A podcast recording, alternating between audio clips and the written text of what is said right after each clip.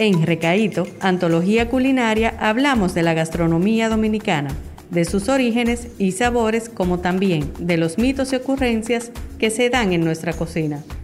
Si de algo estamos seguros es que aquí se come bueno. Hola, hola, bienvenidos a Recaíto Podcast.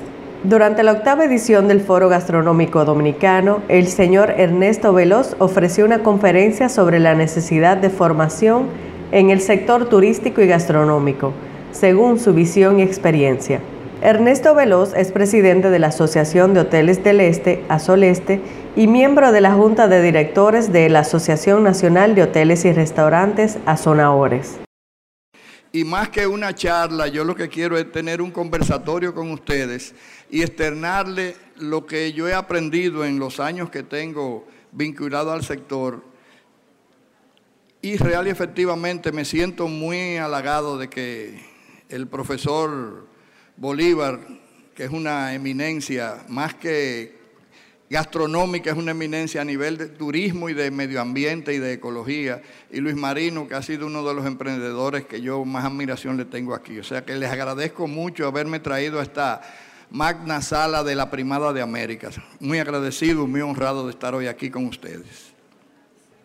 En el mundo, la hotelería tiene un componente importantísimo que es la parte gastronómica. La gastronomía se ha convertido en uno de los pilares de la oferta complementaria más importante. Las personas pueden ir a cualquier destino turístico y parte del viaje turístico de ensueño que todo el mundo emprende es conocer la idiosincrasia del país que visitan. Eso siempre ha sido una de las cosas más importantes de aquí. Por eso es que nosotros tenemos que poner en valor la gastronomía nuestra, porque lo que no hagamos con pasión y creatividad no va a tener éxito. En Punta Cana nosotros tenemos en la actualidad, dentro de los hoteles, 533 restaurantes, sin aproximadamente más o menos 100 o ciento y algo que tenemos fuera de los hoteles. Eso es para que ustedes vean la magnitud de la necesidad de una formación profesional capaz. Y no tenemos a don Luis Marino allá, por eso mismo la queja de siempre, digo, Luis Marino trae un Adrián para acá, es que el personal es problemático.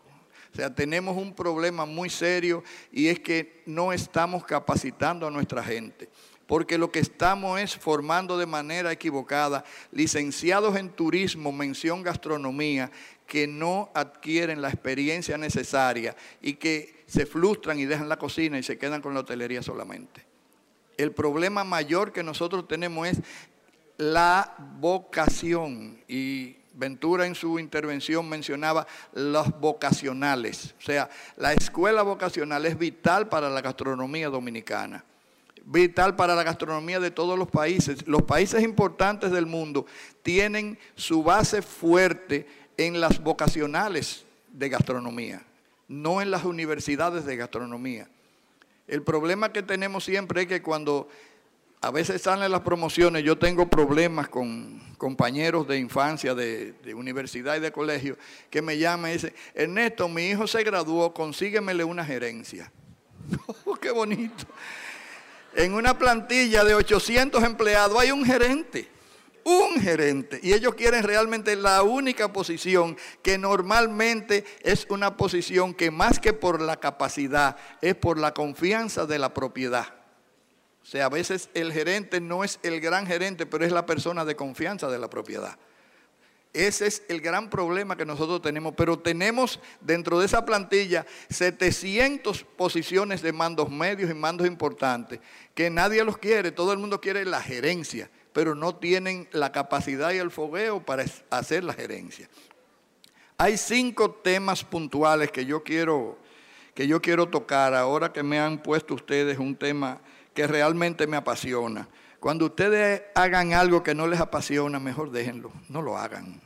Porque realmente es frustrante cuando las personas abrazan cosas por compromiso, por cualquier otra, háganlo por pasión. Y ustedes verán que van a ser exitosos siempre. Porque la pasión es lo que mueve todo. Si tú no tienes pasión por lo que haces, tienes muchos problemas.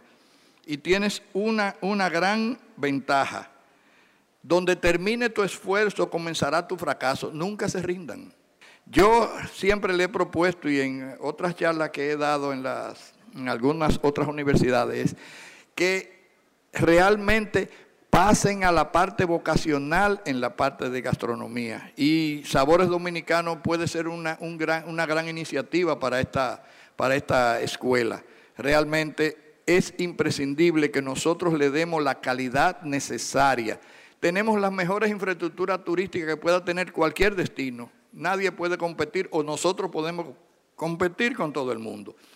Pero el servicio, porque no es solamente la gastronomía, es la hostelería. Tú tienes que saber servir. Y como decía Ventura, desde el primer steward hasta el jefe de cocina, el chef general, todos son importantes porque todo es un eslabón. Si tú no manejas ese eslabón y no haces una familia dentro de la empresa en la que tú estás, nunca vas a ser exitoso. Quise poner unos puntos que son los que yo entiendo que son los más importantes para la formación. Las expectativas de conocer las características culturales. Las personas cuando visitan los destinos, lo primero que quieren es saber cómo está el destino constituido, si es, si es un destino de playa, si es un destino de congreso, si es un destino gastronómico y Perú ha sido un ejemplo. Perú se ha convertido en un referente gastronómico por su comida y nosotros podemos ser un referente gastronómico, pero tenemos que hacer con pasión las cosas que nosotros hacemos. Tenemos en otro eje el sabor local. Tenemos que hacer un componente de la canasta gastronómica en la oferta turística, que es algo muy valioso. Las personas aprecian las cosas bien servidas. Cuando un chef presenta un plato, a veces no es el plato en sí, es la creatividad, la pasión y la mezcla de sabores de su ingenio lo que hace el plato elegante. Antes de la pandemia teníamos un, chef on tour que traía una de las cadenas miembro de nuestra asociación, traía chef de todo el mundo. Y ese chef en su intervención inicial mencionó su plato cumbre y fue tan deprimente y tan decepcionante para mí que el 70% de los platos que él sirvió como su plato premium se devolvieron a la cocina, empezando por mí que no me pude comer el plato.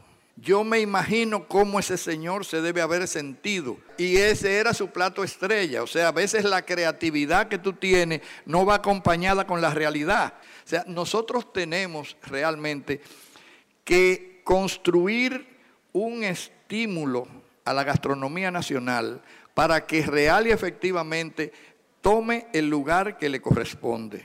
Es rica, es abundante, tiene mucha creatividad. Y si se van a ver los grandes chefs que tenemos nosotros aquí, váyanse a ver sus capacidades, vayan a ver sus estímulos educacionales. Han sido vocacionales casi todos.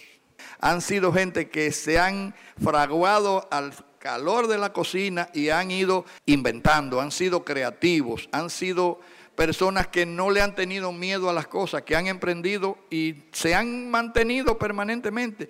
Que hay dos maneras de tú proyectar la luz, o ser la lámpara que la crea o ser el espejo que la reflejas. Esas son las dos cosas más importantes que tú puedes tener.